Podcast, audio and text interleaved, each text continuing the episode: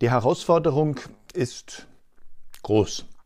Liebe Zuhörerinnen und Zuhörer, ihr lieben Helfer in unseren Ordner- und Hygienediensten, es ist Erzbischof Schick von Bamberg es gewesen, der das genauso gesagt hat. Und das Kleinreden der Herausforderung durch die Corona-Pandemie ist Unsinn, denn er sagt, nicht nur die Kirche, sondern die ganze Welt ist von einer tiefgreifenden bis an die Wurzel gehenden Orientierungsphase ausgesetzt.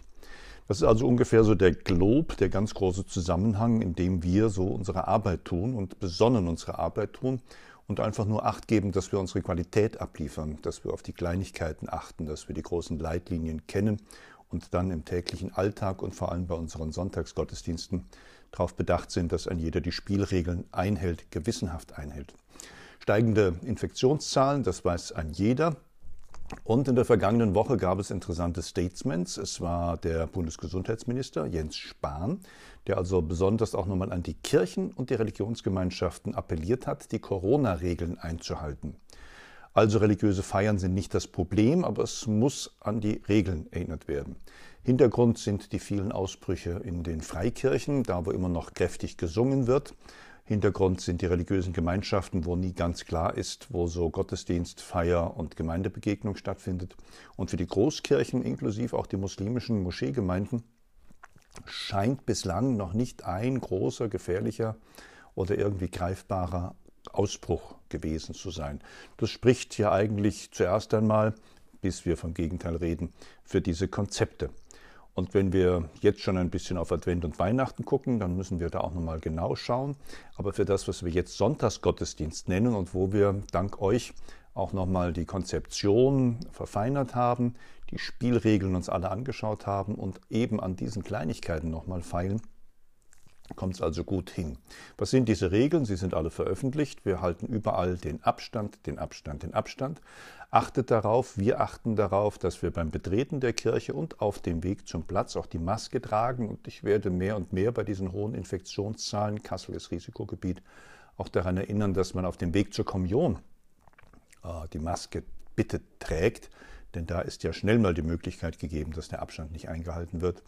Und der mögliche Ritus ist ja einfach, dass man also mit ausgestreckter Hand die Kommunion mit der Zange empfängt.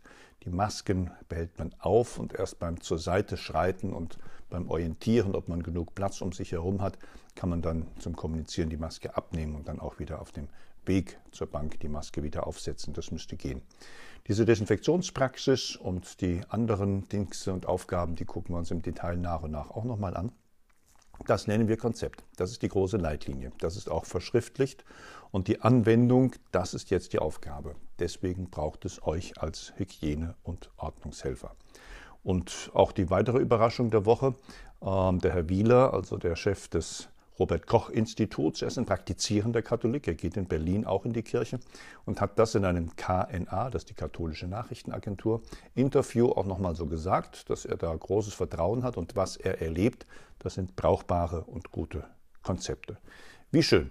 So eins wollen wir auch haben, so eins wollen wir auch durchbuchstabieren, so eins wollen wir anwenden und so eins wollen wir immer wieder verfeinern, auf den Prüfstand stellen und hoffen, dass wir damit gut durchkommen und vielleicht auch andere motivieren und einladen, uns da gleich zu tun. Denn wir sind doch eine Pfarrei, in der so die ganze Bandbreite des Denkens über diese Herausforderung für Kirche und Welt offenkundig wird. Wir haben die großen Gottesdienste, wo selbst unser, Stellver äh, unser Sprecher des Pfarrgemeinderates davonläuft und sagt, hier ist keine Möglichkeit, Abstand zu halten, das ist gefährlich, da mache ich nicht mit. Der Pfarrgemeinderat wird sich hoffentlich mit solchen Hygieneverstößen befassen. Wir sind eine Pfarrei, die niemanden benannt hat für den Arbeitsschutz und den Gesundheitsschutz.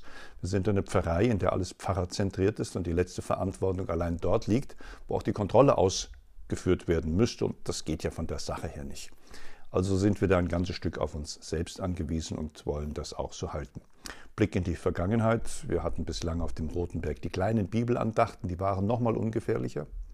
Seitdem wir die Messfeier wieder eingeführt haben, sind die Zahlen größer geworden. Aber die Zahl der Helfer muss natürlich jetzt auch größer werden. Und das kriegen wir hin, das machen wir.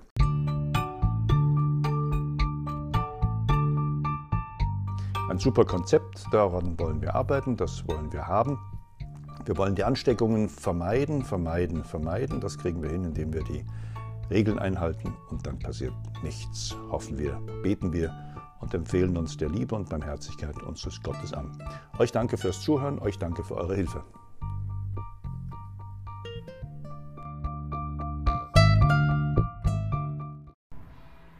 Da geht er zu Ende, liebe Zuhörerinnen und Zuhörer. Der 18. Oktober, ein Sonntag des Jahres 2020, mitten in einer weltweiten Pandemie. Und es ist Zeit wieder, das alte Gotteshaus, hören Sie es, das alte Gotteshaus auf dem Bodenberg abzuschließen für die Nacht, um es dann morgen wieder zu öffnen. Unsere Kirche ist Tag für Tag geöffnet zum stillen Gebet, zur Einkehr. Und auch die Möglichkeit besteht, noch bis zum 28. Oktober unsere Wanderausstellung über die verfolgten Christen weltweit zu sehen mit den vielen Beispielsländern.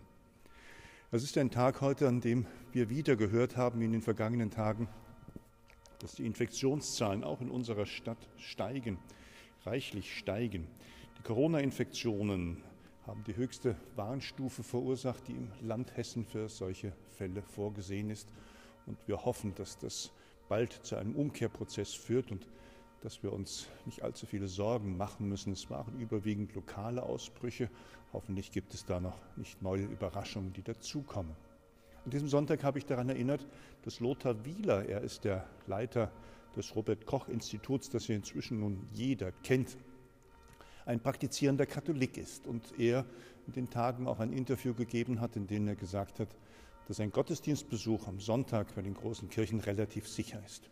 Er warnt davor, dass man nicht singen soll. Er erinnert daran, dass die guten Schutzkonzepte auch eingehalten werden müssen. Und das haben wir auch getan und ich bin froh und dankbar, dass auch neue Hygiene- und Ordnerhelfer sich bei uns gemeldet haben und in ihren Dienst eingeführt worden sind. Wir haben hier gezählt und können gut 30 Leute in unseren Sonntagsgottesdiensten gefahrlos und sicher versammeln. Wir hören Gottes Wort, wir lassen uns ermutigen, wir wollen auch in den Sakramenten Gottes Gegenwart und Heil erfahren. Und wir wollen ja all das ausschließen und verhindern, was anderen Menschen zum Schaden gereichen kann. Auch wenn wir die heilige Messe feiern, ist das auch immer wieder der Versuch, besonders sorgfältig uns an die Hygienevorschriften zu halten. Ein Sakrament darf nicht Anlass einer Erkrankung oder gar eines großen Unheils sein, sondern es will ja immer den Menschen gut tun.